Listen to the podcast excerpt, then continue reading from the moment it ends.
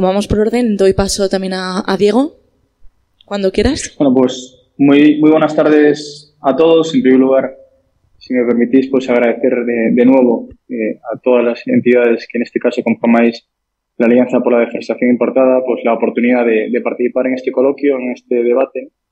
Eh, deciros también que, bueno, pues brevemente soy, voy a seguir siendo diputado hasta el 22 de julio, pero es verdad que he tomado la decisión consensuada con el partido de dar un paso al margen eh, y ya estoy inmerso en la iniciativa privada y por eso ahora mismo no, no puedo estar con vosotros eh, presencialmente ahí, pero sí que quería agradeceros que después de esos cuatro años me parece que, que podemos ya decir que, que, bueno, pues he tenido la oportunidad de, de escucharos, de, de, colaborar con vosotros, de, en definitiva canalizar las inquietudes que nos habéis hecho llegar durante estos cuatro años en múltiples aspectos que tienen que ver con la preservación del medio ambiente, la biodiversidad, la lucha contra el cambio climático.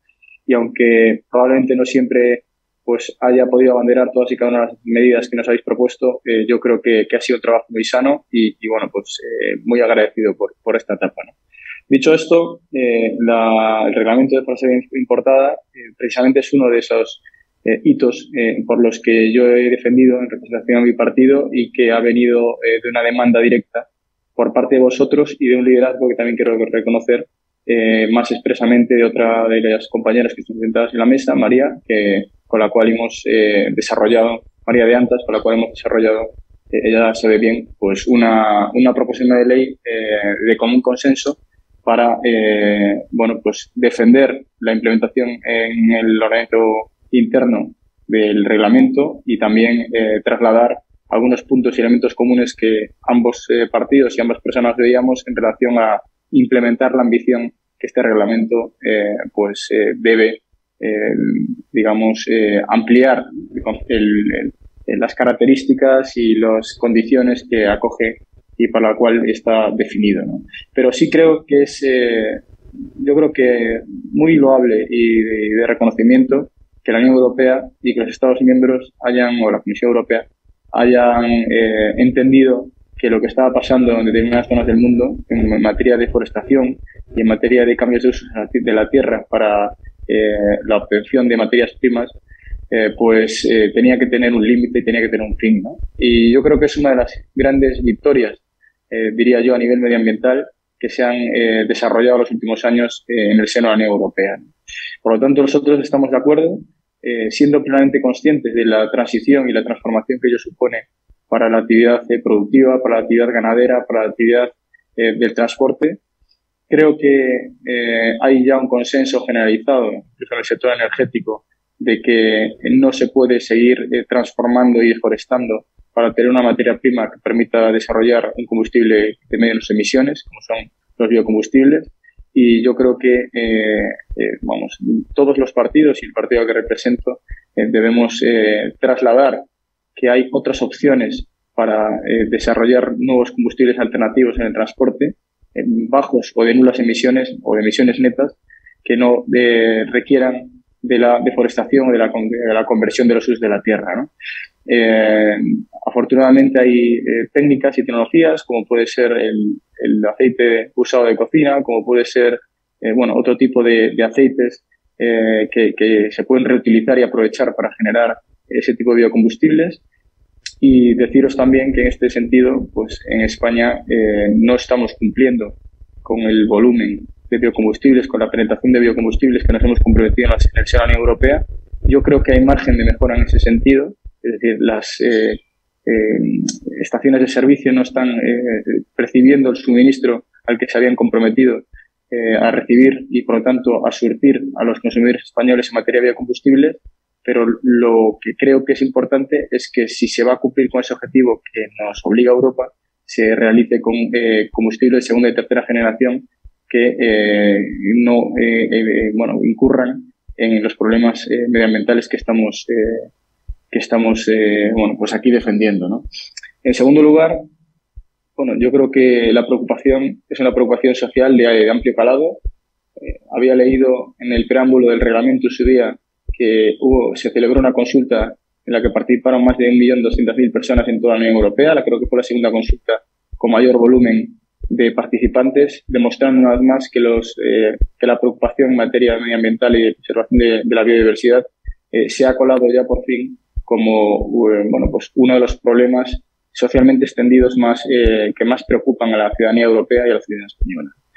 Yo creo que es interesante que efectivamente el reglamento que va a significar antes y después en este sentido en materia de deforestación importada, simplemente con la mayor celeridad posible dentro del ordenamiento jurídico español. Yo creo que si hubiese un hipotético cambio de gobierno, es exigible a ese nuevo cambio de gobierno o ese nuevo gobierno que implemente este reglamento eh, con celeridad y los plazos que aquí se están demandando, es decir, que haya una autoridad eh, que pueda, independiente, que pueda empezar a controlar el cumplimiento del reglamento antes de finalizar el año y, creo también que, bueno, pues que el reglamento es ambicioso desde el punto de vista que reconoce sanciones, reconoce eh, la, aplicabilidad de tecnologías que yo creo que hoy por hoy son infalibles desde el punto de vista de geolocalización, que permiten constatar de una forma muy nítida si se está cumpliendo o no se está cumpliendo eh, con el reglamento y con, con esa deforestación importada. Eh, y, y, bueno, pues eh, en, en, ese sentido también se habló aquí sobre mm, la necesidad de incluir las sabanas los humedales, eh, de proteger algunos otros territorios que puedan haber quedado fuera del objeto de regulación del reglamento. Yo creo que, que tiene todo el sentido del mundo que, que, también se protejan este tipo de espacios naturales y, en definitiva, tengo la intuición, porque no es un debate nuevo, hemos tenido la oportunidad de debatir ya en un par de ocasiones sobre esto, que va a haber un consenso bastante generalizado sobre, sobre la importancia de la implementación del mismo. Muy bien, muchas gracias. Eh, Vale, seguimos con Paz Serra. Eh, si puedes, Miguel Ángel, ¿puedes acercar ese micrófono para...? Ahora, veía una luz verde y no sabía. Eh, nada, lo primero de todo, pues muchas gracias, no solo por la invitación, sino también por la iniciativa, eh, por colar el tema de la deforestación en el, en el debate, porque para sumar, para nosotros, yo represento dentro de Sumar a Verde Seco, pero para todo Sumar, el reglamento de la deforestación importada, la aprobación de este reglamento por parte de la Unión Europea, como ya se ha repetido varias veces, sin duda constituye todo un éxito, un hito para la protección de los bosques y la biodiversidad a escala global, pero sobre todo y como como se acaba de señalar, atiende a una gran preocupación que tiene la población europea y también la española. Em, en Sumar tenemos claro que la respuesta frente a la emergencia climática es crucial y es prioritaria y se debe abordar desde todas las políticas públicas, desde todas las dimensiones y no solo desde un apartado pequeñito. Eh, hemos visto que además esta preocupación eh, dentro de la población española por temas climáticos ha ido creciendo y los últimos datos del CIS demuestran, por ejemplo, que la preocupación por el cambio climático se sitúa por encima de temas tan importantes como las pensiones. O sea, existe una demanda social por hacer eh, de la lucha contra la emergencia climática una prioridad. Y en este sentido, eh, consideramos que es crucial que no se deposite sobre la responsabilidad individual el tener que vigilar que cada cosa que compramos, cada cosa que consumimos, eh, no atente contra nuestros intereses, no, no vaya en contra de nuestros principios y tampoco dependa de la capacidad adquisitiva poder eh, comprar productos que, que, no conlleven una pérdida de biodiversidad. Eh, ha quedado demostrado manifiestamente que en este sector, en este ámbito de la deforestación importada, no ha sido suficiente la autorregulación por parte de las empresas, como no lo es en tantos otros ámbitos, y por ello, y por supuesto, velaremos porque el reglamento se cumpla en su totalidad y eh, se cumplan también los plazos de implementación y todo el desarrollo que necesita, como se ha señalado, el, el régimen sancionador, por ejemplo, y que se cuente, por supuesto, con una autoridad competente que pueda controlar su aplicación que cuente tanto con los recursos técnicos como humanos y económicos para que este reglamento no quede en papel mojado.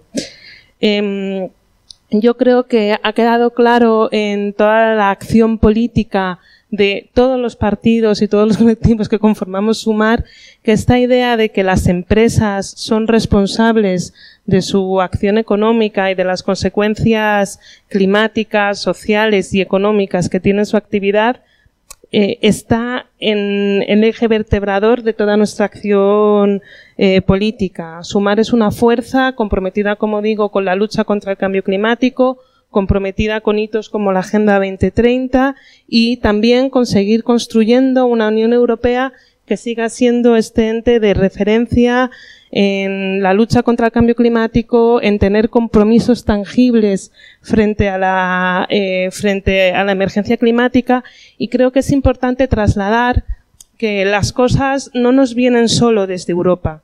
La Unión Europea la construimos y que haya un gobierno verde en España hace mucho porque la política europea eh, continúe en, en, esa senda.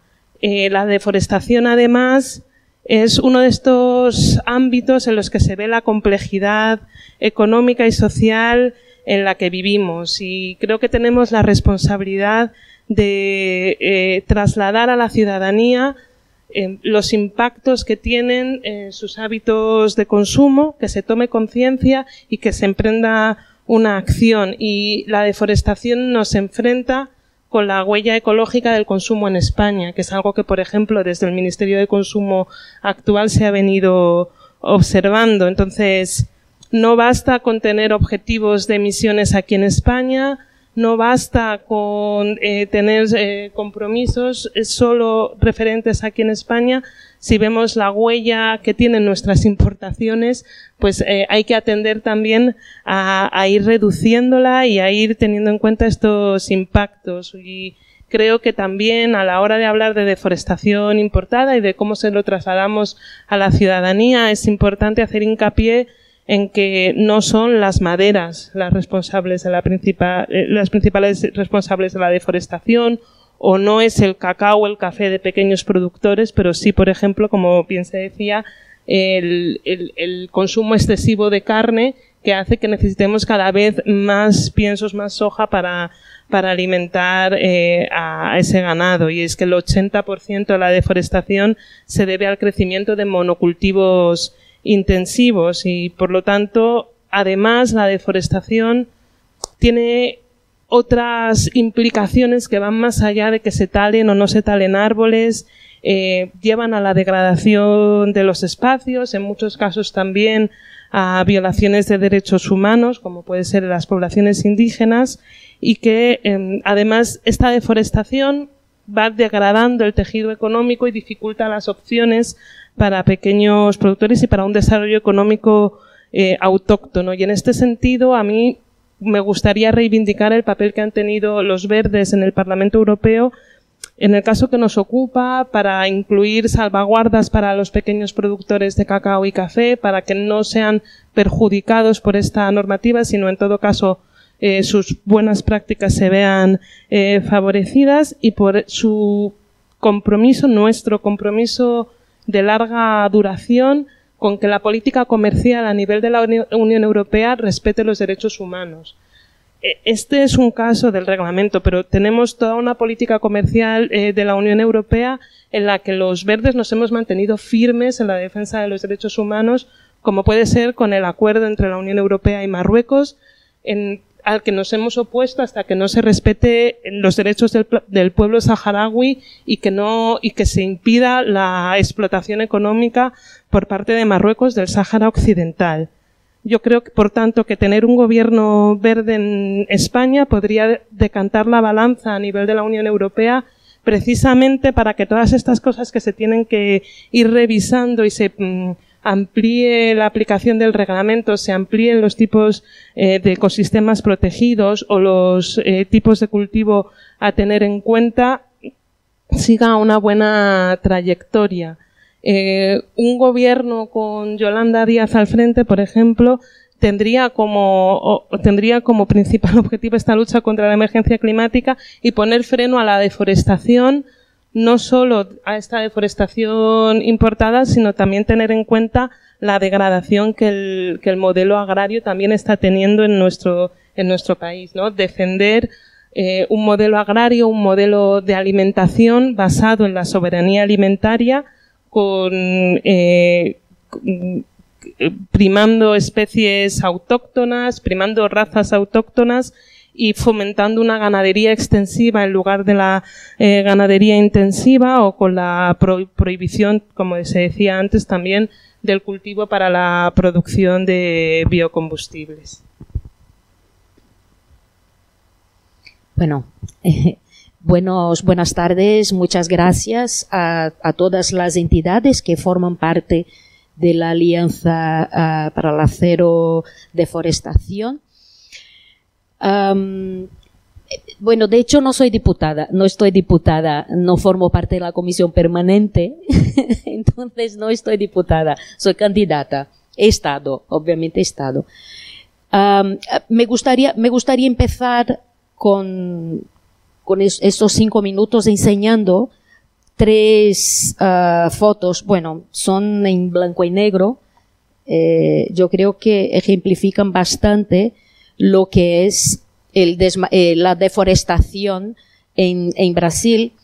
Esto es de, ahora, de abril, es de abril, ¿no? Que la producción de carne y, la deforestación en Brasil esto es, una web de Brasil.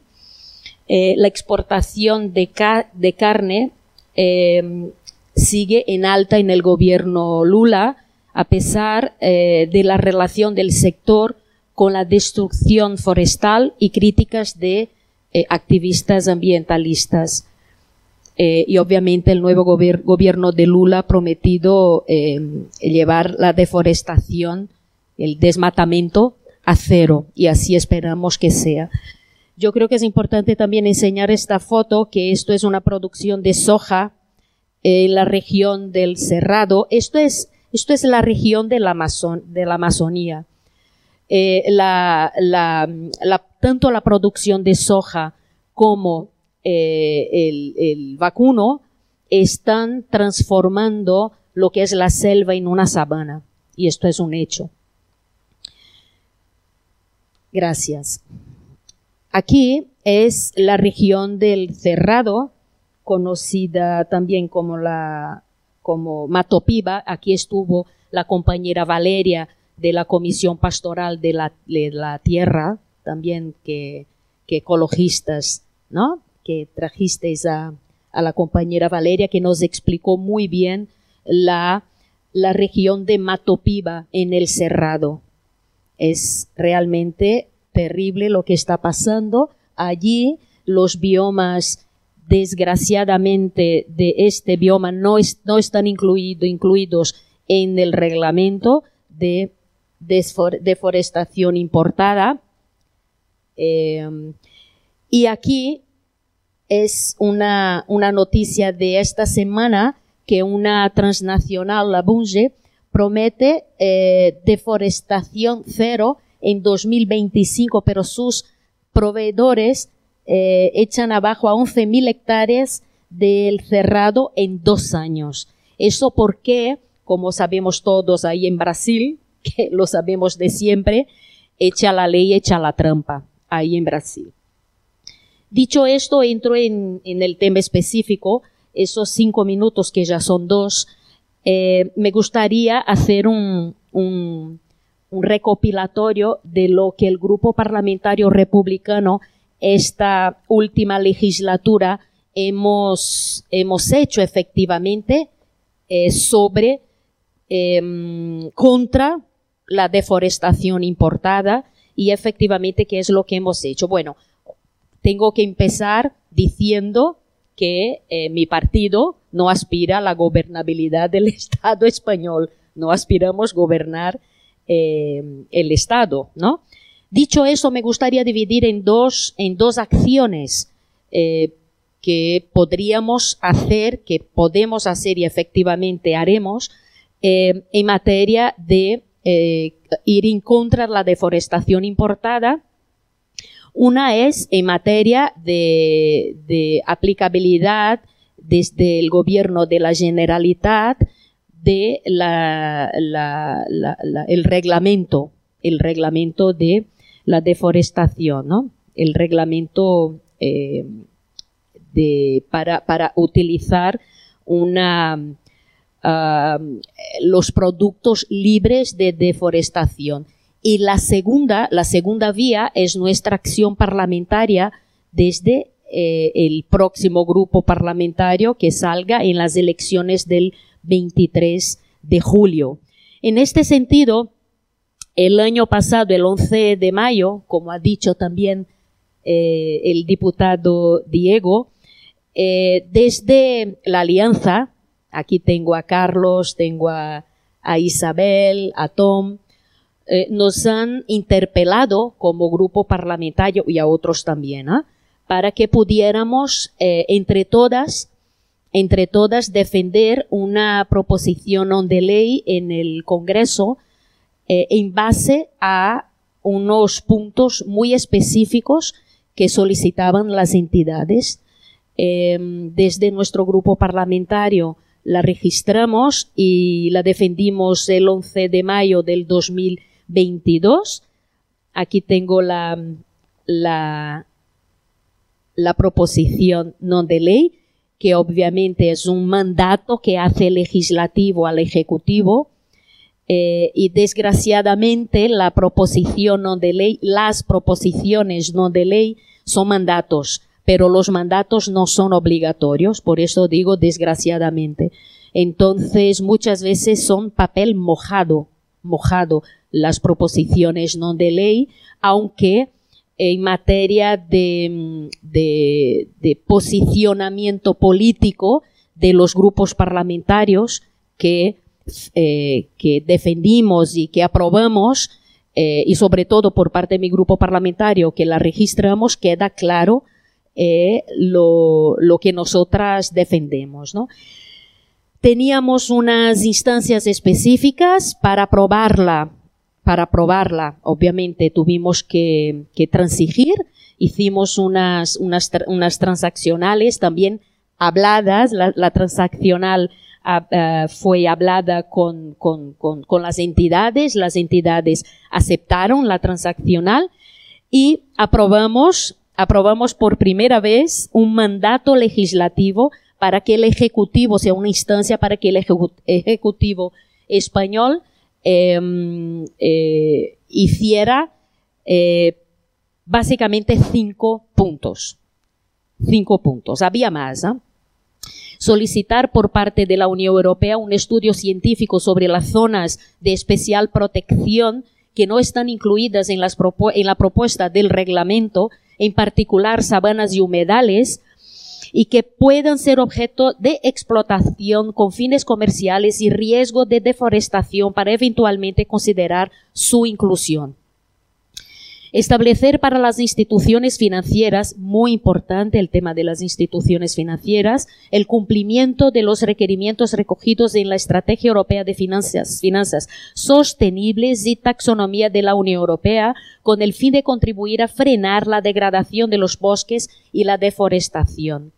Reforzar la dimensión de derechos humanos de la ley exigiendo el cumplimiento de las normas internacionales de derechos humanos, garantizar en el ámbito de las administraciones públicas competentes para la implementación y el cumplimiento del reglamento, así como las medidas adicionales para ayudar a los sectores económicos afectados a implementar las medidas requeridas por el, reglamento y, por último, apoyar la puesta en marcha de las denominadas cláusulas espejo para garantizar una reciprocidad normativa y evitar toda competencia desleal, sobre todo en el ámbito de la importación de la carne bovina y avícola.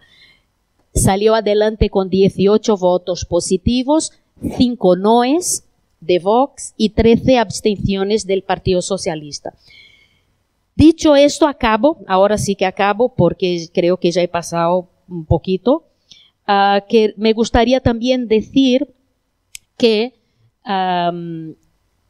como ha dicho antes el compañero, España es el tercer país con mayor impacto en la deforestación eh, importada. Vengo de un país que sufre, que sufrimos ahí en nuestras pieles y en nuestras carnes y en nuestras vidas, en nuestros biomas, nuestros pueblos indígenas, los ribeiriños, los quilombolas, he ido diciendo esto en los sucesivos webinarios sobre la legislación, el reglamento de la deforestación importada.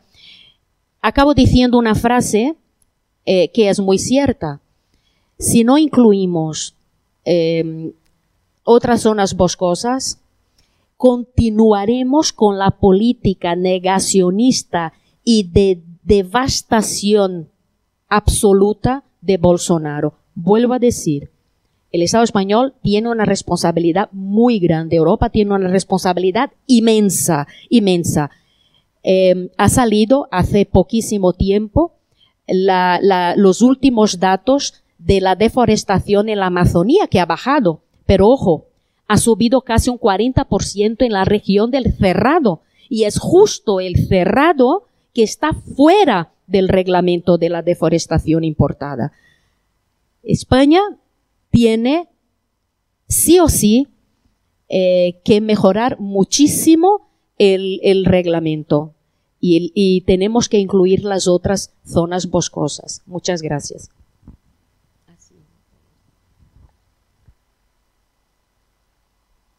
Muchas gracias, María, eh, Paz, Eva, Patricia. Pues damos paso a, a Néstor para que también nos presente sus propuestas en este sentido. Cuando quieras.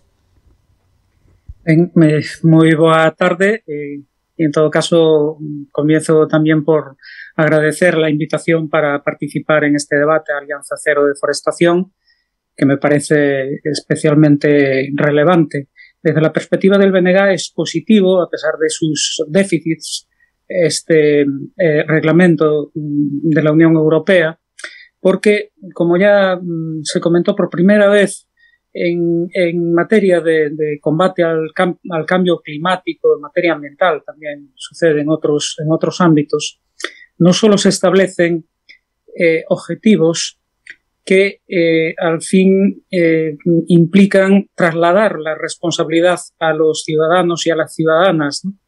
y trasladarla en relación con sus hábitos particulares sabiendo que esto es eh, tremendamente hipócrita porque al final tiene un impacto relativamente negativo en las políticas que, que, se, que se pretenden. Aquí no, aquí hay, una, hay, un, hay un reglamento que establece eh, criterios claros y en concreto, pues en su artículo 3, la eh, prohibición de introducir en el mercado de comercializar eh, o de exportar materias primas pertinentes o productos pertinentes, excepto que cumplan tres condiciones. Lógicamente, la primera, que estén libres de, de, de deforestación, también que cumplan con la legislación de, de, del país de, producción que estén amparados por esa declaración de diligencia eh, debida. ¿no?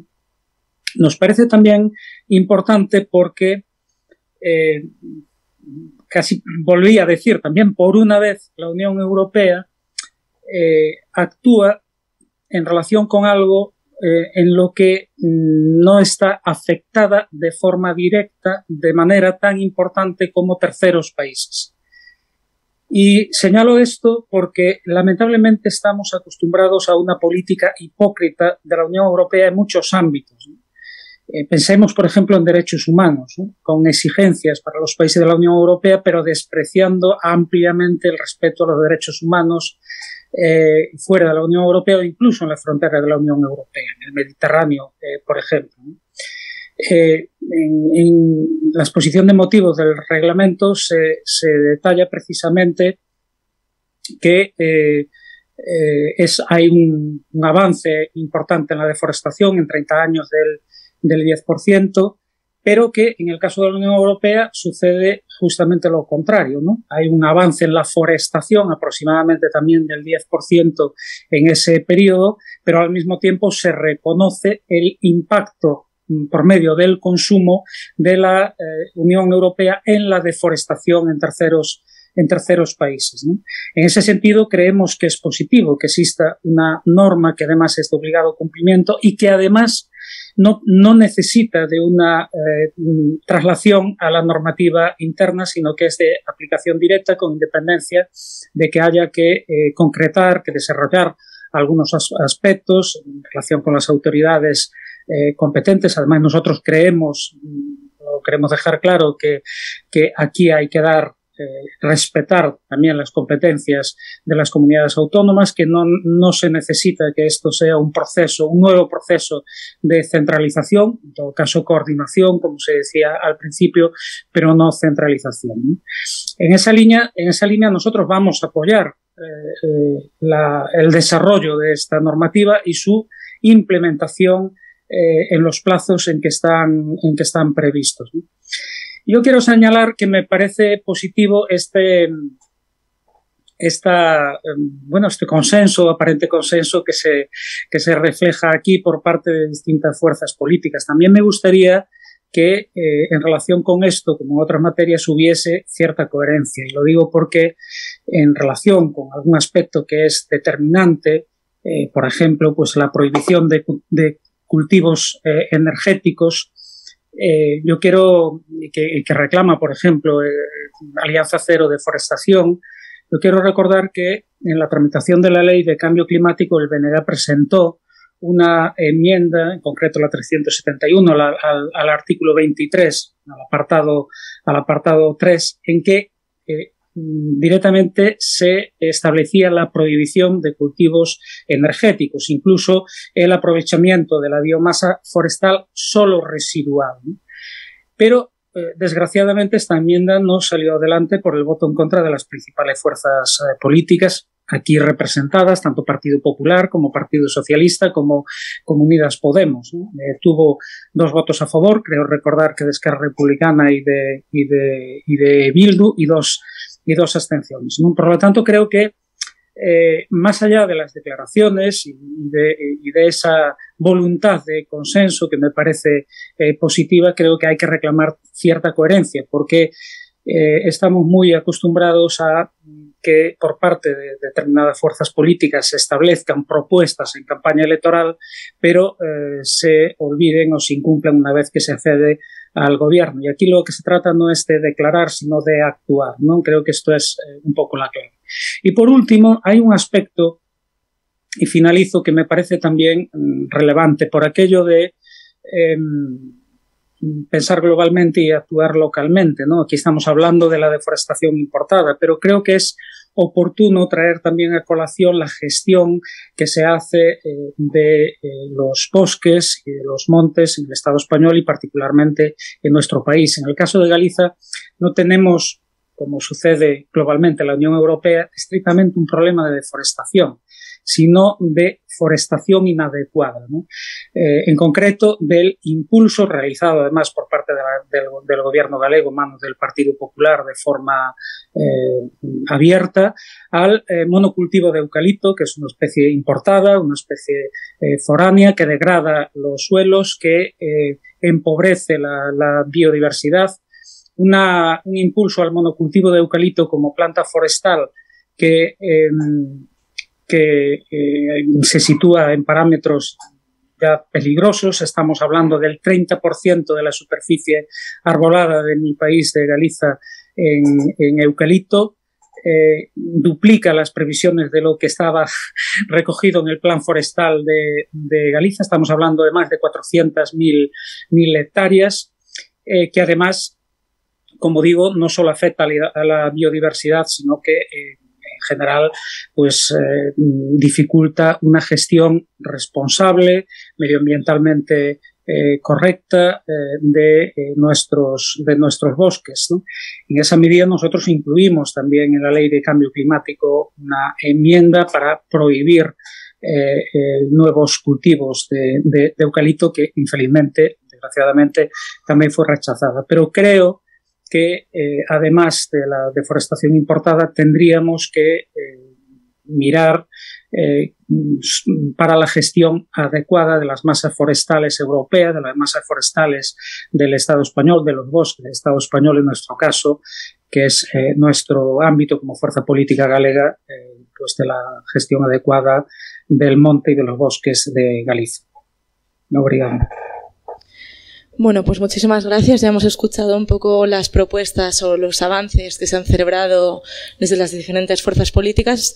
Efectivamente, parece que hay bastante consenso en cuanto a la Carta de los Reyes Magos, pero luego las propuestas concretas, a mí sí me gustaría escuchar em, eh, un poco más de detalle, ¿no? Eh, sobre todo por alusiones, a lo mejor, si alguno queréis intervenir. Es un debate abierto, se trata de que em, cada uno o cada una podáis intervenir cuando, cuando lo consideréis. Tenemos un poco la limitación de los micrófonos, que, pero bueno, os avisáis, os pasamos el micrófono. Y, em, y bueno, un poco pues siguiendo con, con esto que comentaba, ¿no? De, pues las alusiones al final, pues las principales fuerzas políticas que habéis o no apoyado según qué iniciativas. Eh, quería empezar por ti, Eva Patricia. Eh, a ver si, puedes comentar un poco brevemente, eh, bueno, ¿por qué no, eh, por qué os abstuvisteis en, en la votación de, la instancia que comentaba, de la seccional que comentaba María?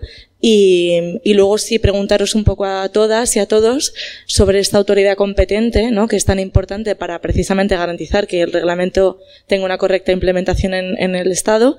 Eh, ¿Cómo eh, prevéis esta autoridad competente? ¿Cómo, cómo pretendéis eh, garantizar la independencia eh, para que en el caso de que recaiga sobre un ministerio o una consejería de, media, de, perdón, de, de agricultura, por ejemplo, de sectores como relacionados, pues que no haya conflicto de interés, ¿no? Bueno, te paso el micrófono a ti y luego los demás, pues sentidos libres de intervenir también. Bueno, en principio, escuchando a, al señor Rego, que sí suele siempre dar, no sé, algunas lecciones de, pureza climática, diría yo, ¿no? Vamos a ver, es verdad que el, Grupo Socialista se abstuvo en aquella proposición no de ley, pero también es verdad que como ha sacado el señor Rego el, el, aquella enmienda de la ley de cambio climático como algo que, que se nos pueda volver en contra al resto de grupos que pensábamos de manera diferente y que decidimos en una línea diferente, creo que es legítimo y ese es el debate político, ¿no? Lo importante es que al final la ley de cambio climático salió y salió con una mayoría importante porque ya se, puso en marcha y es verdad que ahí es siempre la derecha la que no está en ninguna de las medidas para proteger la naturaleza que ha habido estos cuatro años, en ninguna de las medidas para proteger a trabajadores y a trabajadoras, en ninguna de las medidas para salir de la crisis más fuerte, en ninguna ha estado la derecha. Entonces yo creo que ahí está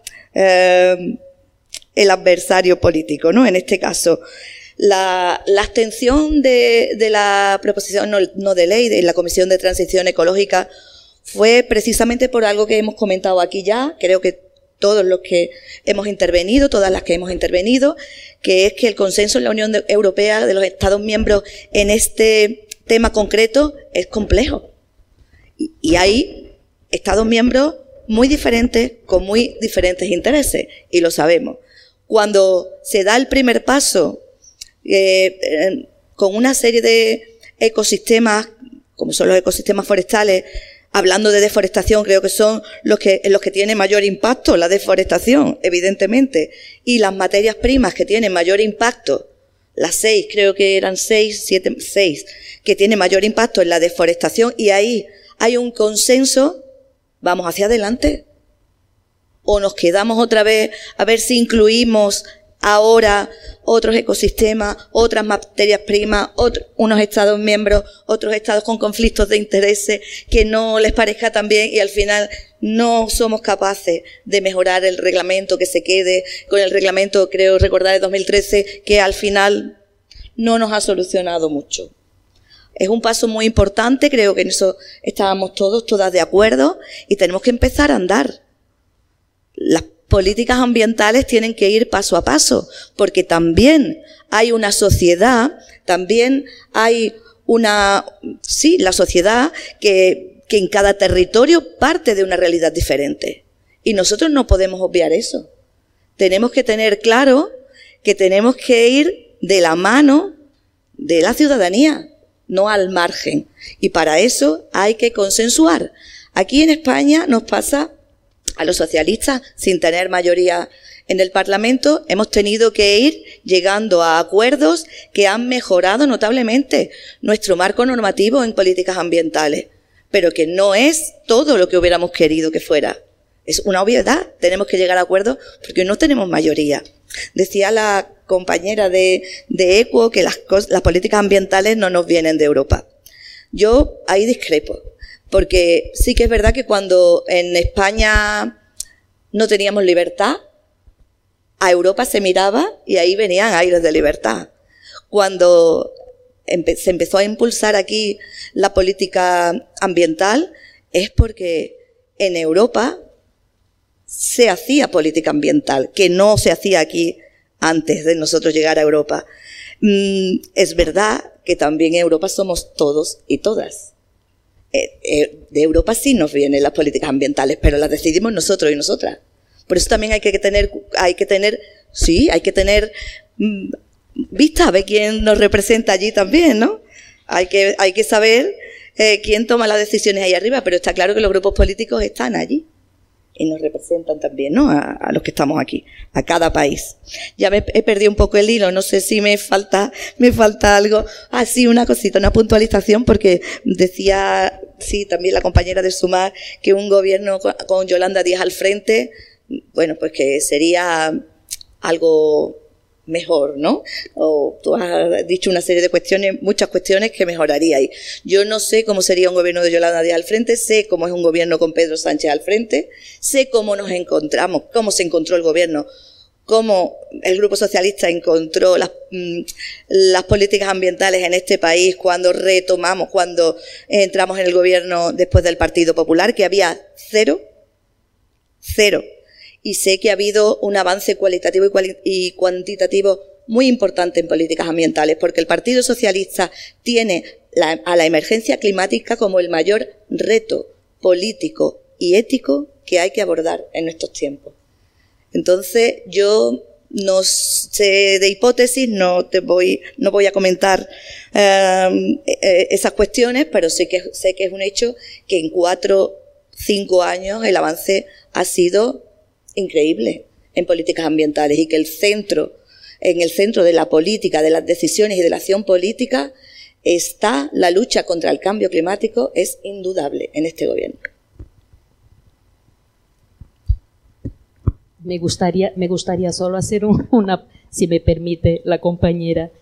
Eh, vuelvo a decir, eh, mi partido no aspira a gobernar el Estado español, pero sí que, hemos venido a, este debate con el intuito con el intuito de salir también y tener algunas respuestas claras, tanto pues del Partido Socialista o como de Sumar, por ejemplo, que son partidos que sí que aspiran a, gobernar, el Partido Popular también.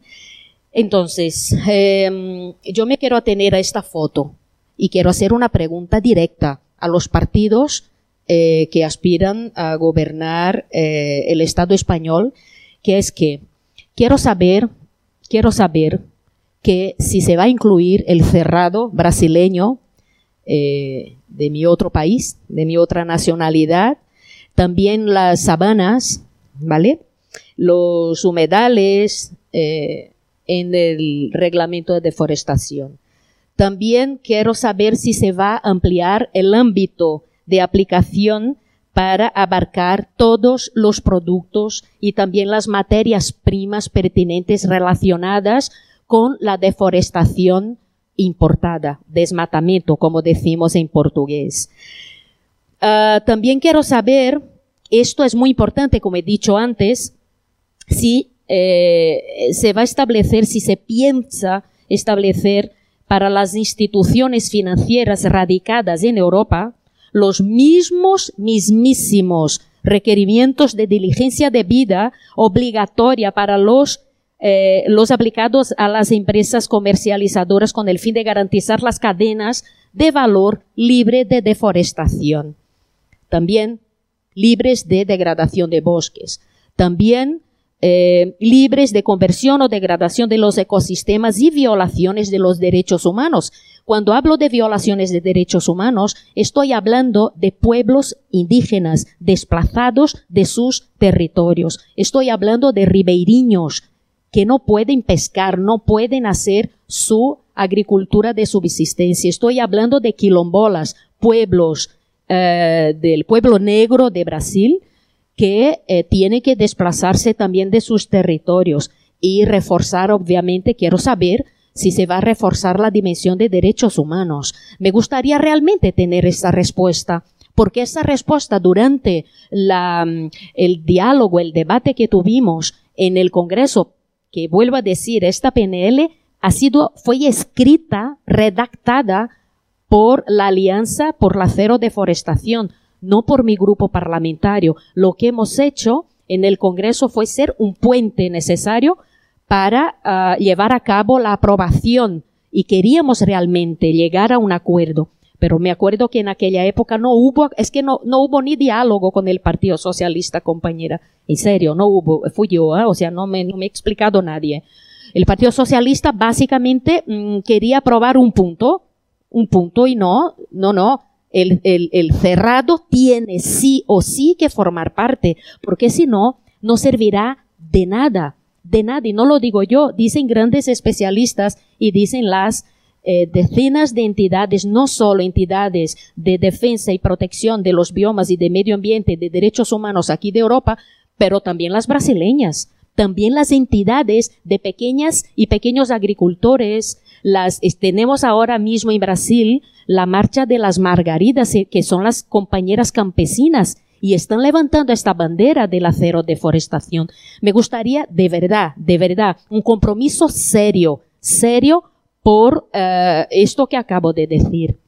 Un, poco por, alusiones por los dos eh, por los dos lados cuando yo digo que mm, eh, la política ambiental no nos viene de Europa me refiero a en este momento. Yo entiendo, y de hecho es una de las razones por las que soy netamente europeísta, que la Unión Europea ha liderado históricamente el tener una política eh, de medio ambiente eh, alineada con, con, la sostenibilidad, pero me parece querer escurrir un poco el bulto, decir que la Unión Europea es la que tiene que hacer cosas como si no estuviéramos en la Unión Europea, y sí que estamos, y estamos en el Parlamento Europeo y los verdes europeos han llevado también todas esas demandas eh, a, a, la hora de tramitar el reglamento europeo. Eh, de hecho, Esquerra y parte de Sumar, pero Verde Seco estamos en el mismo grupo en el Parlamento Europeo. Ernest Urtasun es eurodiputado en ese grupo y ha llevado todas esas, eh, todas esas demandas, todos esos requisitos también para las entidades financieras, para la extensión a otro, a otro tipo de, de zonas boscosas. O sea, que en ese sentido, desde Sumar estamos de acuerdo con, con, esos puntos. Eh, y esto, un poco, un poco, no, eh, por supuesto que no pongo en cuestión el, progreso que viene eh, el progreso que viene desde Europa, pero somos mm, copartícipes, somos mm, coautores de la legislación europea y creo que es importante decir que España, como Estado miembro, tiene un papel en el Consejo y, de hecho, eh, en toda la aprobación de este reglamento ha sido clave el, apoyo de los Estados miembros y, entre ellos, el, el apoyo de España. Entonces, es importante saber quién está en el gobierno español a la hora de pensar en qué, queremos de la política europea porque también tenemos eh, una responsabilidad en hacia dónde va a ir este reglamento en las sucesivas revisiones.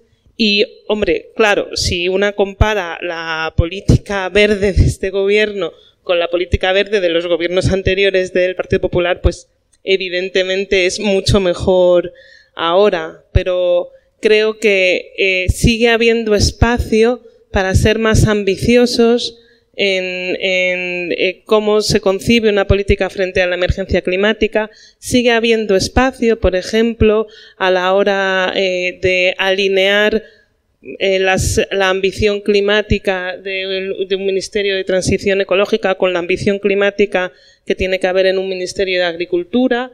Sigue habiendo espacio para mayor ambición climática y creo que en sumar y en, los partidos que conformamos Sumar y en toda, esta alianza existe esa, ambición climática de ir un poco más allá eh, en la defensa de en todas las políticas públicas, en cada una de las dimensiones de la acción política, hay espacio para, eh, para seguir avanzando y para hacer frente este, a este gran reto que necesitamos responder ahora y no dentro de uno ni de dos años.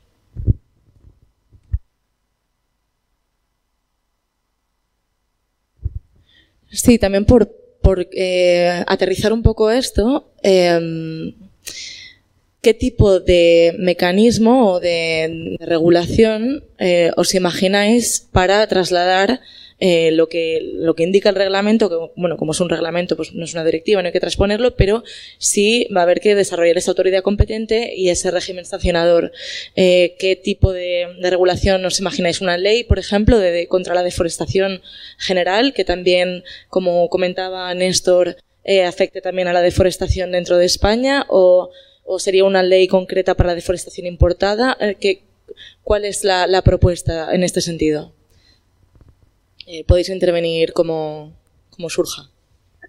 Bueno, si queréis, como no intervine el turno anterior, eh, y han sido diferentes las citaciones que se han hecho, yo creo que de forma velada o expresa, a mi partido, eh, y con ánimo de romper un poco este consenso tan establecido, que parece que es algo inusual, pues, bueno, pues responderé a algunas de las cuestiones. En primer lugar, en relación al liderazgo de la Unión Europea en las políticas climáticas yo creo que eso es indudable.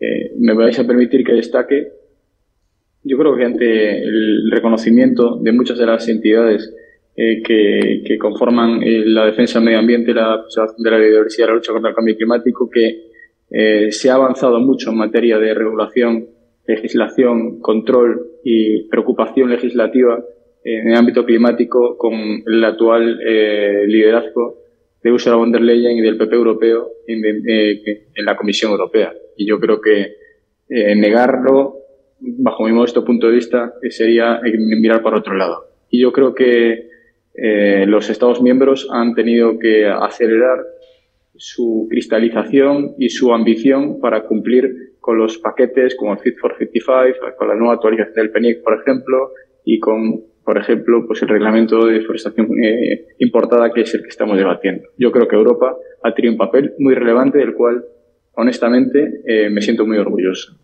En segundo lugar, bueno, decía Eva Patricia que, que el Partido Popular pues, eh, nunca va a apoyar ninguna medida en el ámbito social, en el ámbito de protección de los trabajadores, en el ámbito climático o medioambiental. Yo creo que eso es una es un chascarrillo que no merece la pena entrar, ¿no? si podemos hacer una apreciación. Nosotros cuando, como ya fue para atrás en la época de Zapatero, cuando nosotros asumimos el gobierno en el 2011, eh, España tenía un incumplimiento en materia de, objetivos de, con el protocolo de Kioto. Eh, estuvimos, eh, recibimos una carta de la Unión Europea como Estado por punto de recibir una sanción. Yo tengo la carta, una copia de la carta en mi poder y al final pues el gobierno de Mariano Rajoy se cumplió con, Kioto, luego se acabó firmando el Acuerdo de París y por el medio pues hicieron muchísimas iniciativas. Probablemente para algunos podrían ser eh, más ambiciosas y mejorables, pero podríamos hablar de las subastas de energías renovables o podríamos hablar, como decía, del cumplimiento eh, de, la legislación que venía de Europa en materia medioambiental. En relación a Galicia, que yo también soy gallego como Néstor, eh, decir que el asunto de Galicia ha hecho un esfuerzo muy grande por implementar especies autóctonas para eh, paliar el problema de los eucaliptos. Es verdad que los eucaliptos en España, en perdón, Galicia, generan eh, una economía necesaria desde el punto de vista local, eh, como es el tratamiento de la madera, como es la obtención de celulosa, de pasta de celulosa y de, por lo tanto, de todos los derivados que tienen que ver con la madera, pero es verdad también que el eucalipto es una especie considerada invasora y es verdad también que es muy fácil de como combustible e incendiario a la hora de propagar incendios. Y por lo tanto, eh, creo que se están tomando medidas, se han tomado medidas en los últimos al menos cuatro años. Eh, se han invertido como mínimo cuatro millones de euros eh, para que comunidades de vecinos, perdón, comunidades de montes y, y entidades pudieran plantar plantas autóctonas, para la redundancia, entre ellas especialmente el castaño, y, y hoy en día se puede eh, poner en valor que eh, se factura 50 millones de euros en comercialización de castaña eh, en Galicia gracias a esas medidas. Por otra parte, en relación a lo que decía María de Antas sobre el reto de incluir las, las sabanas, eh, los humedales y también el cerrado de Brasil, nosotros eh, hemos ratificado eh, con un estudio, con, un análisis interno la propuesta que ella lideró en relación a la redacción que humildemente reconoce de la propuesta de las entidades aquí representativas. Nosotros hemos incluido en, en esa transaccional las sabanas y los, y los humedales. Por lo tanto, creo que ha quedado de forma expresa y en el diario de sesiones que el Partido Popular está de acuerdo en la inclusión de, este tipo de espacios. No hemos es verdad que repasando la, la transaccional no se hace una citación expresa al cerrado de Brasil. Eh, cuanto más información nos llega, eh, más grave es eh, la, situación que está sucediendo en el cerrado, vamos, con toda la masa arbórea y forestal del cerrado de Brasil, lo que se entiende como el cerrado de Brasil, y yo creo que efectivamente hay que tomar medidas y por lo tanto no veo muy difícil eh, ni veo alejado el que se pueda incluir eh, esa, eh, bueno, pues el cerrar Brasil dentro de un acuerdo del Ejecutivo a la hora de, desarrollar y poner en práctica el cumplimiento del reglamento. Y por último, la, relación a la pregunta que hacía la, nos hacía la moderadora, yo creo que el mejor mecanismo para desarrollar o implementar especialmente la parte de inspección y control ya lo refleja también el reglamento, que es un órgano independiente. ¿no? Yo creo que eh, se necesita un organismo autónomo, eh, exclusivo, que se dedique a la inspección, al control, porque hablamos de un volumen muy elevado de, de, importaciones y que, hay que controlar y que hay que inspeccionar. ¿no? Yo destacaría dos cuestiones, también a mayores. La primera es, eh, creo que es importante que se recojan las cláusulas de espejo y también, eh, eh, bueno, pues que el mecanismo de, de ajuste en frontera, lo que ya conocemos como el mecanismo de ajuste en frontera, tenga muy en cuenta también que no podemos importar de terceros países, no solo de los que vienen en el ámbito reflejado en el ámbito del reglamento, sino también en otro tipo de bienes y productos eh, que vengan, que se importen en el seno de la Unión Europea con eh, condiciones laxas desde el punto de vista medioambiental. Yo creo que el mecanismo de ajuste de frontera eh, no será sencillo de aplicarlo al 100%, pero por, por las dificultades geopolíticas con grandes bloques que todos sostenéis en la cabeza, pero creo que debemos pelear porque al final se acabe imperando y acabamos desarrollando una justicia legislativa en el ámbito climático medioambiental. Y por otra parte, creo que el reglamento también reconoce, y termino con esto, la, bueno, pues los incentivos, ¿no? Eh, nosotros, eh, además de las, de las prohibiciones, somos un partido que creemos en el incentivo, porque queremos que el incentivo fomenta el cambio y, y fomente la transición y por lo tanto creo que es muy relevante también que haya eh, una partida y que haya, digamos, unas directrices destinadas a fomentar la transición y a contribuir a esa transición eh, en los tiempos que, el reglamento y que la agresión medioambiental necesita. Sí, si me, si me permitís muy brevemente. En primer lugar, en relación con, con el desarrollo del reglamento, como decía con anterioridad, nosotros creemos que hay que actuar respetando los, los plazos, pero lo que lo hay que hacer también respetando las competencias. Por lo tanto, eh, entendemos que este desarrollo se debe hacer de acuerdo con, las comunidades autónomas, de ninguna forma ir a un nuevo proceso de centralización. Efectivamente, deben ser eh, organismos que tengan capacidad de actuación. Yo no tengo muy claro la independencia, tengo clarísimo la independencia en relación con intereses privados, ¿no? Pero veo difícil esa independencia en relación con las propias administraciones, eh, públicas, porque además creo que eh, deben ser las administraciones públicas las que impulsen políticas en este sentido. Eh, de cualquier forma, lo que sí es fundamental es que estas autoridades competen, competentes tengan los medios materiales y humanos suficientes para poder desarrollar su labor. Creo que ahí va a estar gran parte del éxito de, de, de, de este eh, reglamento en, materia de inspección y, control eh, especialmente, y por lo tanto es una de las claves, que, las administraciones públicas, el gobierno español, pero también las comunidades autónomas tomen en serio y dispongan los medios necesarios para que pueda eh, ser eficaz. Segundo lugar, pues me sumo a la, a la reclamación que hacía la compañera de Esquerra, María Dantas, en relación con la eh, incorporación del cerrado, de la sabana, de los eh, humedales y también la revisión de las materias primas eh, pertinentes, porque estamos convencidos desde el Bloque Nacionalista Galego que esto es una política que es fundamental y por lo tanto que hay que poner todos los medios. Yo antes hacía una referencia en positivo, pero todo es matizable. Hacía una referencia en positivo en que por una vez no se deja eh, la responsabilidad a los ciudadanos, sino que se actúa por la vía eh, normativa y con contundencia, por la vía de la prohibición de, la comercialización de determinadas materias primas eh, y, productos, salvo que cumplan unos requisitos. Pero efectivamente ahí puede haber un grado mayor de, de exigencia que creo que es razonable en este, en este caso y por lo tanto se debería avanzar en esa, en esa línea.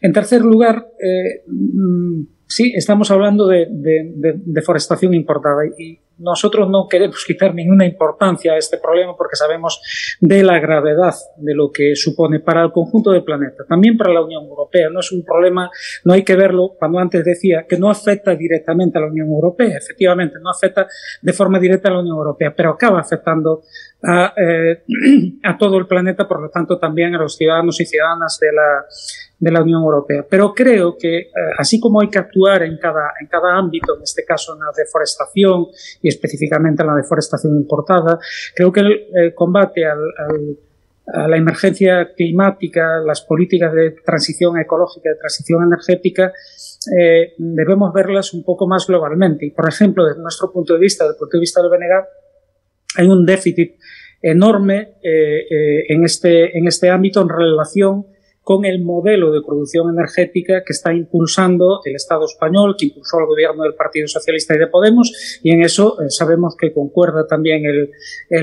Partido eh, Popular. Creemos que hay que revisar íntegramente ese, ese modelo, que hay que ir a un modelo eh, con menor impacto ambiental, con menor impacto patrimonial, con menor impacto socioeconómico, que, que, que, además ponga la producción de energía bajo control público y no al servicio del mayor beneficio de grandes empresas, del oligopolio eléctrico, de, que hay que caminar en la dirección de la generación eh, distribuida a modelos, apoyo a las, al autoconsumo, a las comunidades energéticas locales, ciudadanas, etcétera.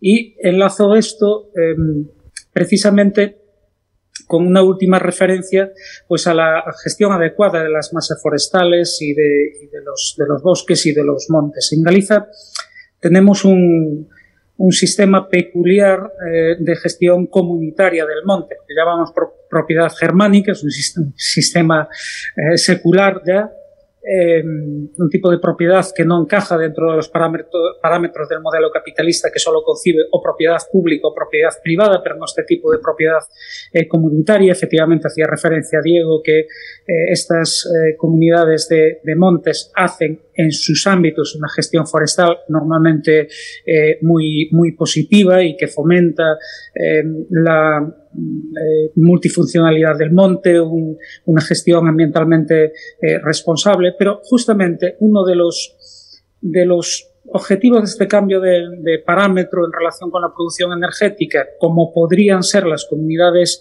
energéticas eh, ciudadanas, a las comunidades de montes de, de, Galicia pues se les pone una dificultad por parte del Ministerio de Transición Ecológica porque no se reconoce su digamos, peculiar tipo de, de, propiedad y por lo tanto no encajan los parámetros, ¿no? Y quedan fuera de este programa piloto de estas dos convocatorias piloto que hubo de fomento de las comunidades energéticas eh, ciudadanas. Creemos que es también un ámbito que hay que, que hay que revisar porque, eh, bueno, pues aquí estamos viendo cómo sería posible una interactuación que va en la misma dirección de una transición ecológica eficaz y al mismo tiempo socialmente justa entre gestión del monte y eh, un modelo diferente también de generación de energía eh, eléctrica. Muy bien. Em, vale, recogiendo un poco también el de lo que habéis dicho sobre el, eh, dotar de recursos humanos y materiales económicos ¿no? a, a, esta autoridad competente, sí quería preguntaros directamente a todos los partidos aquí representados si un potencial gobierno con vuestro partido eh, o incluso en, la actividad parlamentaria, apoyaríais eh, una partida específica dentro de los presupuestos generales del Estado para, em, para estos recursos económicos de la autoridad competente.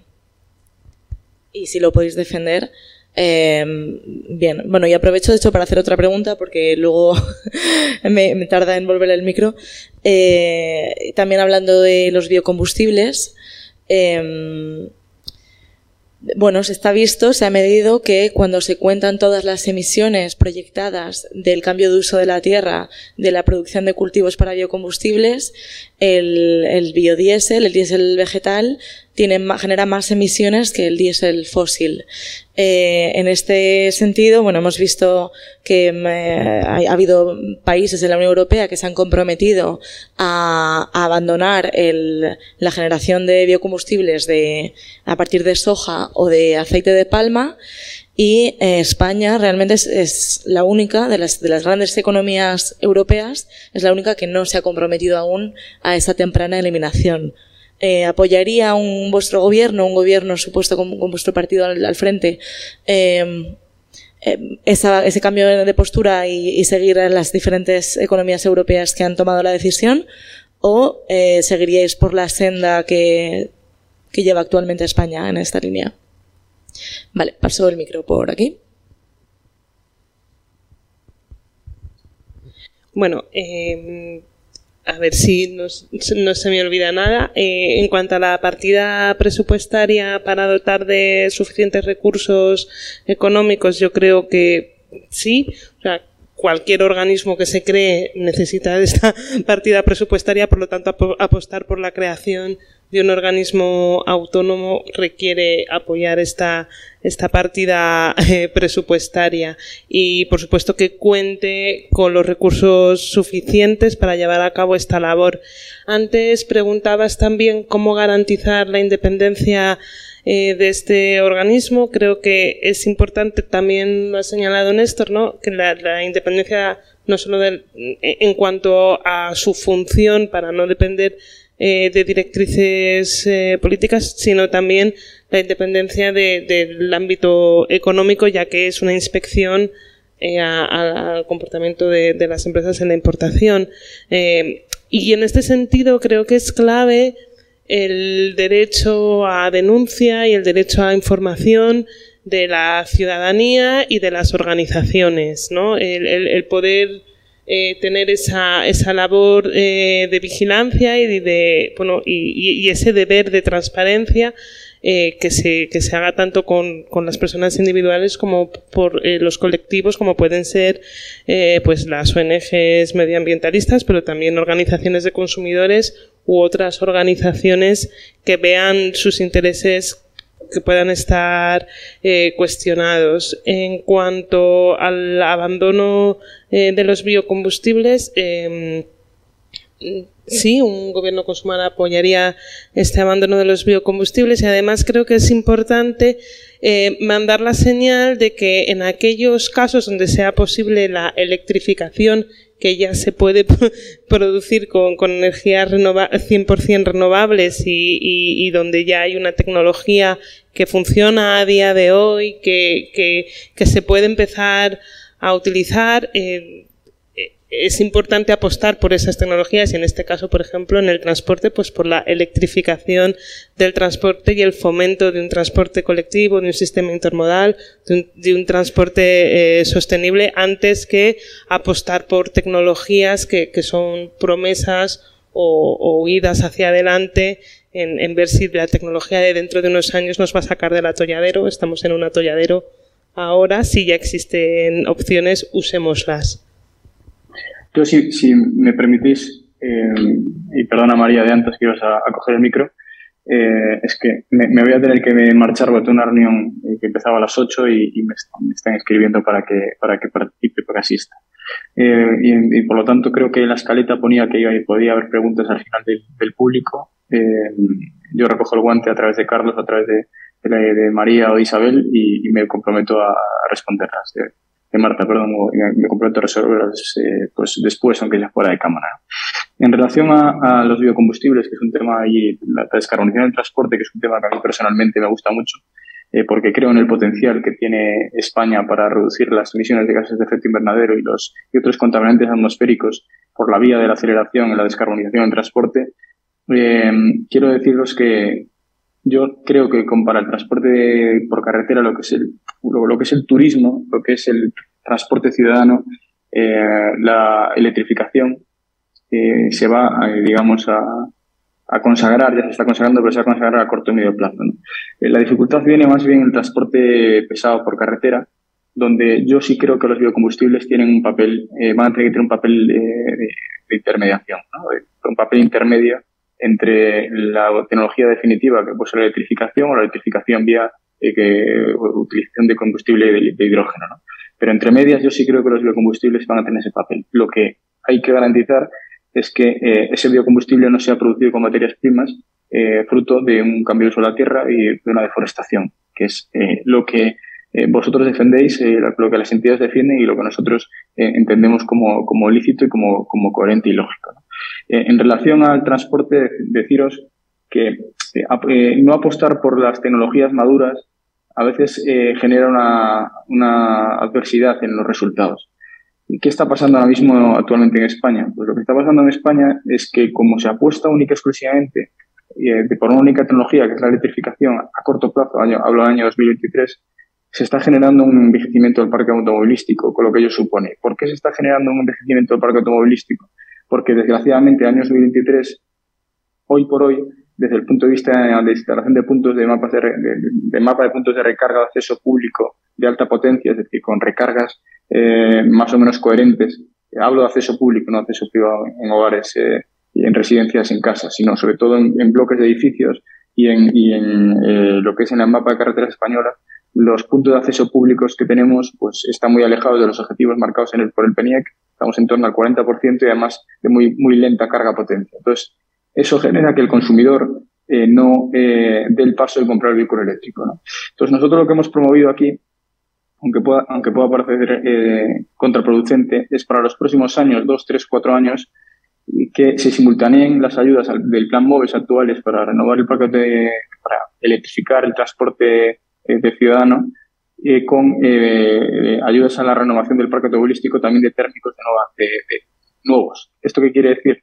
Que si nosotros renovamos y rejuvenecemos, rejuvenecemos el parque automovilístico, que ahora mismo está en torno a 14 años, eh, también simultaneando eh, vehículos eléctricos y vehículos eh, térmicos nuevos que salen de las fábricas españolas pues en el año 2023 por cada vehículo que tiene una motorización de Euro 6D que son vehículos producidos a partir del año de noviembre del, 2015 al año 2016 estamos retirando un 80% más o menos de emisiones. Esto es en función del, del contaminante que hablemos pues eh, tiene un porcentaje mayor o menor, pero en término medio es en torno a un 80% reducciones con respecto a otro vehículo que circula por el parque de carreteras españolas que tiene más de 15 años. Eh, eh, imaginemos, si tenemos un parque automovilístico con una media de 14 años, significa que por cada vehículo nuevo hay uno que tiene 28, para que no salga una media de 14. ¿Qué está pasando? Pues que estamos emitiendo más CO2 y estamos emitiendo más contaminantes atmosféricos. Por lo tanto, mi visión, nuestra visión del Partido Popular a día de hoy sobre la descarbonización del transporte y los biocombustibles eh, van en esta línea. Es decir, eh, no ideologicemos las tecnologías, apostemos por una tecnología que permite descarbonizar, pero eh, seamos inteligentes a la hora de, a corto plazo, utilizar diferentes alternativas para alcanzar el objetivo que queremos, que es emitir menos tanto gases de efecto invernadero como contaminantes en las ciudades. ¿no? Y, en relación a los biocombustibles, pues bajo mi modesto punto de vista, tanto para la aviación con el SAF como para el transporte pesado por carretera, en la próxima década yo creo que es la mejor alternativa tecnológica bueno, que conocemos en estos momentos para eh, reducir las emisiones. Y en relación al presupuesto, eh, para, digamos, destinado a este organismo, efectivamente, mm, yo creo que es una es un organismo independiente o debería ser un organismo independiente con, un criterio de ambición importante, porque el volumen de importación, la diferenciación de, de estocajes y de, eh, digamos, de, de, cargas de entrada que entran a través de los puertos, a través de los aeropuertos y a través de, fundamentalmente a través de puertos y aeropuertos, porque estamos hablando de, importaciones de terceros países, eh, es muy elevado y es eh, constante y es diario y es en muchos puntos de España. Por lo tanto, requiere de, una ambición presupuestaria y yo creo que, que únicamente haciéndose desde un organismo independiente y autónomo se va a poder eh, inspeccionar y controlar con garantías. Dicho esto, reitero mis disculpas y, bueno, pues, me despido del debate y quedo a su disposición fuera de cámara. Gracias.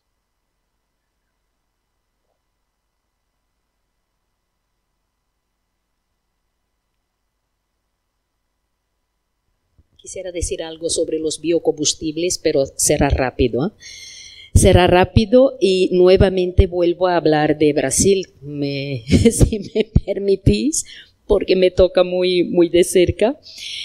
A ver, desde el 2009, cuando se aprobó la directiva de las energías renovables, con la idea de, de, hacer los biocombustibles, ¿no? De reducir Em, la emisión de gases de efecto invernadero.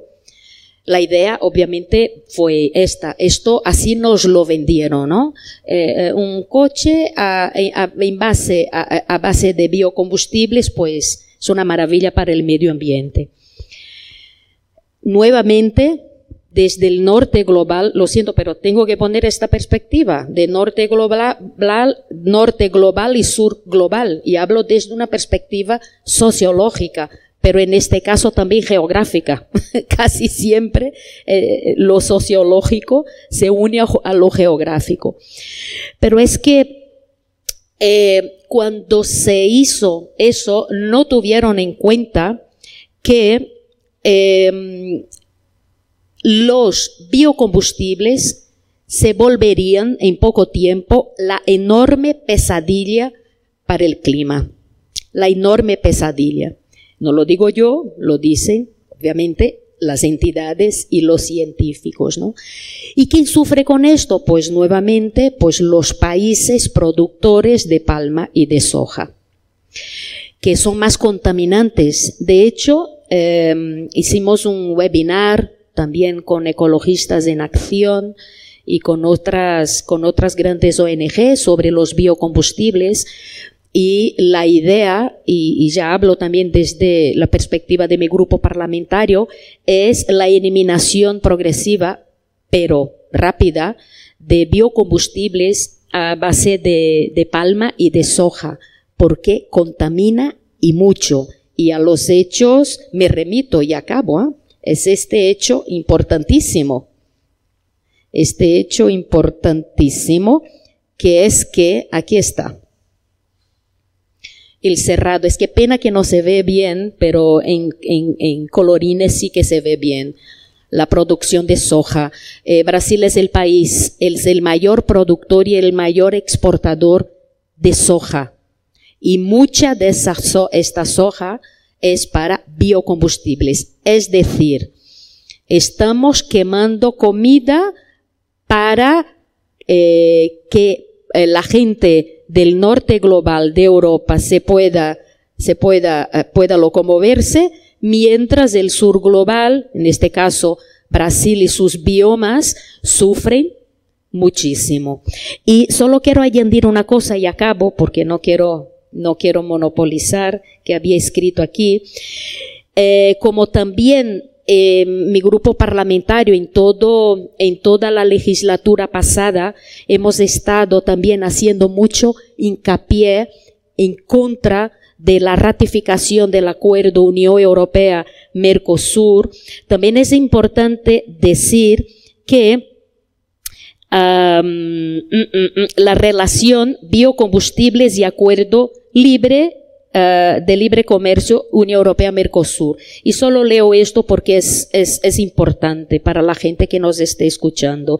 Los informes oficiales sobre la revisión de la DER han revelado que la escasa ambición de la Comisión Europea puede tener que ver en cierta medida con su deseo de salvaguardar la ratificación del acuerdo libre de libre comercio Unión Europea-Mercosur ante las preocupaciones expresadas por países productores de soja y biocombustibles. Brasil. Lula habló de esto hace un par de semanas. Eh, como Argentina, también uno de los principales, principales exportadores. Pero también, y acabo, y acabo, que es que eh, ni la Unión Europea y seguridad a la ciudadanía que las políticas se van a poner en marcha. Yo creo que eso es fundamental. En el gobierno se ha trabajado en el, en el tema de conservación de bosques y en, el, en las políticas forestales en cuatro años poniendo en marcha el plan forestal, la estrategia forestal en línea con Europa, la estrategia de biodiversidad. Eh, nunca ha habido una inversión en humedales, un plan de humedales y presupuestos para Doñana y para el Mar Menor, que tenemos que recordar que cuando este gobierno, cuando Pedro Sánchez llegó al gobierno de este país, poco después empezaron las sopas verdes en el Mar Menor. Eh, la situación medioambiental ha sido muy compleja y eso ha estado ahí, esas políticas han, estado ahí desarrollándose en cuatro años y con todo el contexto que hemos tenido, eh, digamos, geopolítico y climatológico y de crisis sanitaria, ¿no? Creo que es fundamental tener un, gobierno que garantice que eh, pone en el centro estas políticas ambientales porque las relaciona con la calidad de vida y la prosperidad de la ciudadanía y en general de los pueblos del mundo. Y si, y si me dejáis un poquito más, a mí me, me gustaría también hablar de solo de un par de cosas que creo que son importantes con respecto a la agricultura, que tiene incidencia en todo esto que estamos comentando del reglamento, del reglamento eh, de deforestación, que desde el Partido Socialista estamos comprometidos con la agricultura familiar. Es el paso que vamos a dar ahora y que venimos peleando en Europa con la nueva PAC. Porque los agricultores, pequeños y medianos agricultores, las explotaciones familiares, son los que verdaderamente fijan población en el territorio, crean riqueza y la distribuyen de manera más justa. Y esa es nuestra apuesta. También en la industria, que también es importante y que no hemos hablado de ello y tiene que ver con el reglamento, es fundamental la circularidad, un modelo circular como pilar fundamental para el modelo productivo de nuestro país. Creo que en eso está el gobierno y acabo ya porque antes me he quedado un poquito así, se me ha ido el turno. En eso está el gobierno, eh, eso es lo que nos estamos jugando eh, en breve y creo que merece la pena por un lado, que nosotros contemos, nosotros y nosotras, los que estamos aquí, las que estamos aquí, contemos que esta agenda verde que la derecha quiere denostar y, y que no acaba de, y que hace ruido para que la ciudadanía no se implique, nosotros la tenemos que contar, tenemos que contar que esta agenda verde es una agenda social, que esta agenda social va de la mano la justicia ambiental de la justicia social y que todo esto también tiene que ver con los empleos dignos, con los servicios públicos de calidad, con recuperar el talento que se nos fue porque la derecha quitó las expectativas de nuestros jóvenes y se tuvieron que ir de esta patria a otras patrias y hay que recuperar ese talento. Todo esto, todo esto tiene que ver con la agenda verde, porque la agenda verde es la agenda social y creo que es nuestra obligación contarlo. Muchas gracias. Vale, estamos, vamos con un poco de retraso. Eh, me alegra saber que tenemos todavía Néstor, que pensaba que lo habíamos perdido. Eh, sí, que creo que no podemos terminar este, este debate sin hablar de, de, la ganadería y sobre todo la ganadería industrial, ¿no? España es uno de los principales productores de cerdo y eh, es uno de los principales importadores, además de, bueno, de soja eh, para alimentar a, a, esos, a ese ganado, ¿no? En la campaña de 2019-2020 se importaron cerca de 3,5 millones de toneladas de habas de soja para alimentar al ganado en España. Entonces, eh, sí que os pido, aquí me gustaría que por favor intervinierais todos o todas en el orden que queráis, pero eh, una intervención breve, concisa, por favor. Eh, me gustaría saber si, por ejemplo, propondríais una moratoria a las explotaciones ganaderas industriales en nuestras poblaciones, o alguna medida similar para frenar eh, este tipo de, impacto ambiental de la ganadería industrial. Quien quiera empezar, eh, pues adelante.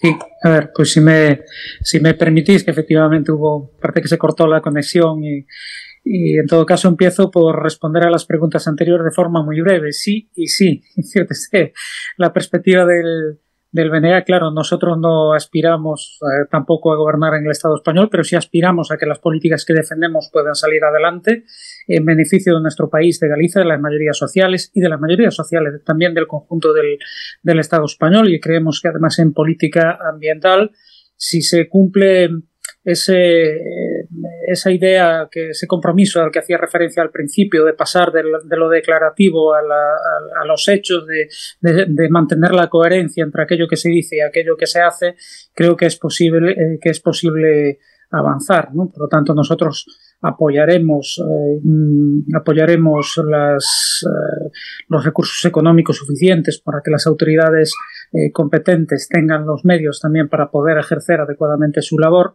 y eh, también, como decía, eh, pues a favor de, eh, de, la eliminación de los biocombustibles. Ya hice referencia al principio, en concreto nuestra propuesta en la ley de cambio climático de prohibición de los cultivos energéticos. Creo que poco puedo añadir a lo que, a lo que explicaba María Dantas en relación con el impacto que esto tiene no solo en la deforestación, sino desde el punto de vista social también en países como, como Brasil. Y en relación con la, con la ganadería industrial, eh, pues eh, coincidimos en que es necesario que exista una actuación que, mm, una vez más, no puede mm, ser dejada eh, exclusivamente a la responsabilidad de los ciudadanos, ni siquiera de los productores. Tiene que ser una, una responsabilidad que asuma las, que asuma las propias administraciones públicas, por medio de su capacidad legislativa y de su, y, de su capacidad eh, normativa para establecer las condiciones en que se puede desarrollar la actividad eh, ganadera. Nosotros efectivamente creemos que estas macro, macrogranjas eh, de porcino de, o de vacuno es igual, no son el modelo adecuado. De hecho, nosotros hicimos numerosas propuestas en este sentido para apoyar una ganadería relación con los eh, ecosquemas de la PAC, ¿no? Por ejemplo, para apoyar el impulso a, la ganadería eh, extensiva, respetuosa con el medio, eh, ganadería además o agroganadería regenerativa, podemos, podemos decir, compatible con el mantenimiento de la biodiversidad y de los, de los una gestión adecuada del, del monte y creemos que esa es la, la línea que hay que apoyar, pero hay que hacerlo como decía, desde el punto de vista legislativo, normativo y también de apoyo económico a las iniciativas que optan por esta vía, que no es evidentemente la más la más fácil. Lo que no puede ser es que em, el mayor lucro de eh, algunos eh, negocios pues tenga un efecto eh, en el conjunto de la sociedad tremendamente negativo y esa, insisto, es una responsabilidad pública. Pues uh, sí, y, las tengo apuntadas. Pero antes, como creo que será eh, mi última aportación, porque esto ya, ya se va acabando, eh, obviamente mi, mi partido no, no, aspira a gobernar el Estado español, pero lo que sí, a lo que sí aspiramos es entrar en el Congreso de los diputados, diputadas y diputades, que algún día será así, para uh, exigir, para empujar, para forzar, como hemos hecho en, esa última legislatura, en muchos uh, proyectos de ley, proposiciones de ley, PNLs, etcétera, etcétera. Es importante que haya esa pluralidad y si entro, ojalá continúe en la Comisión de Transición Energética y Reto Demográfico. Bueno, dicho eso, algunas de las, de las medidas que, bueno, ampliamente reivindicadas por las, todas las entidades, nosotras defenderemos en el Congreso de los Diputados en la próxima legislatura. Enumero. Obviamente queremos que se ponga en marcha una moratoria estatal y o moratorias regionales a la ganadería industrial de al menos cinco años, ni explotaciones nuevas, ni ampliaciones de las explotaciones existentes. Reducir gradualmente la cabaña ganadera en intensivo hasta alcanzar un 50% menos en el 2030 adopción de una nueva regulación de nitratos que permita reducir al menos un 50% las emisiones de nitrógeno para el 2027, teniendo como referencia el año 96.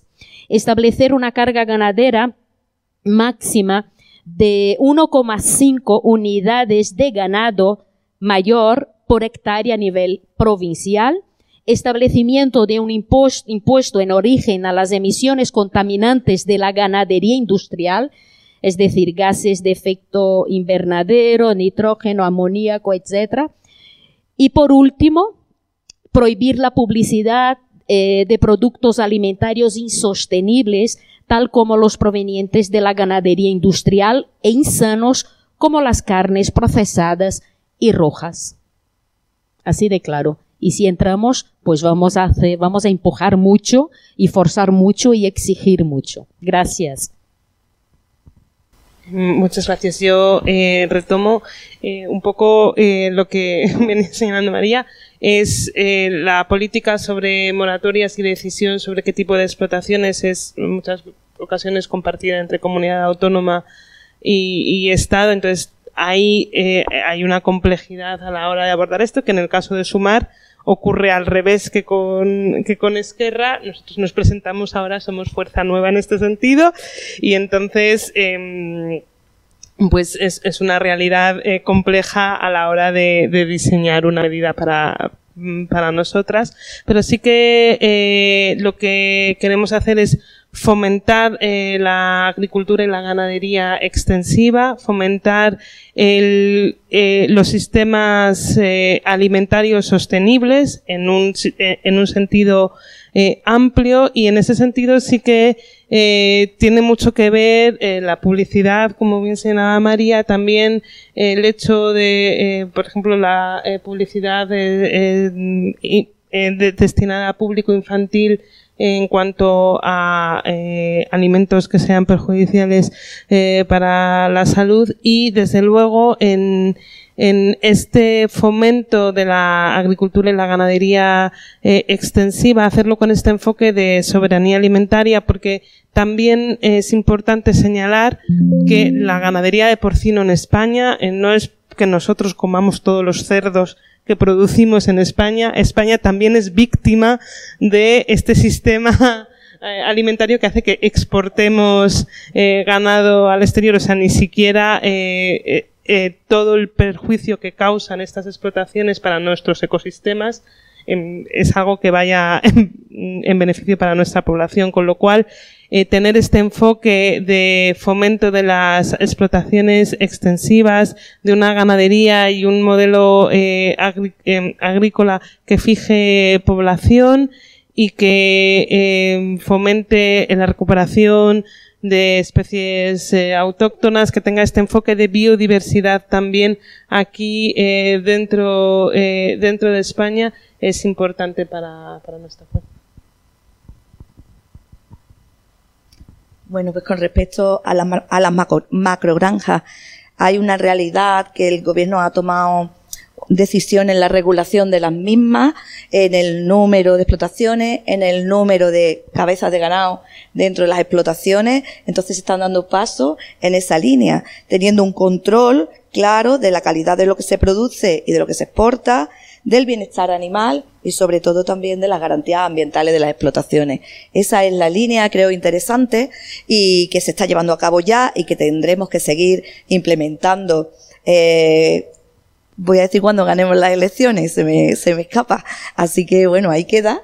Entonces, ya comenté antes que, que nuestra apuesta es en la una apuesta fuerte por la agricultura y la ganadería extensiva, yo en eso sí que comparto lo que ha dicho la compañera de Sumar, apostar por la agricultura familiar, porque es la única actividad que de verdad fija población, que crea riqueza en nuestro medio rural y que además la distribuye de manera justa contribuyendo también, y podemos enlazar un poco con el tema de los bosques y de nuestros montes, con la conservación de nuestro paisaje, de nuestros bosques, de la biodiversidad y por tanto conservan la calidad de vida y la salud de todos y de todas. Por lo tanto, es verdad que habrá que apoyarlos de alguna manera porque el trabajo de estos agricultores, de estas agricultoras en los pueblos, en los municipios, nos ayudan en la salud a todos. Así que todos tendremos que apoyarlo de una manera o de otra desde las diferentes posiciones que nos corresponda estar.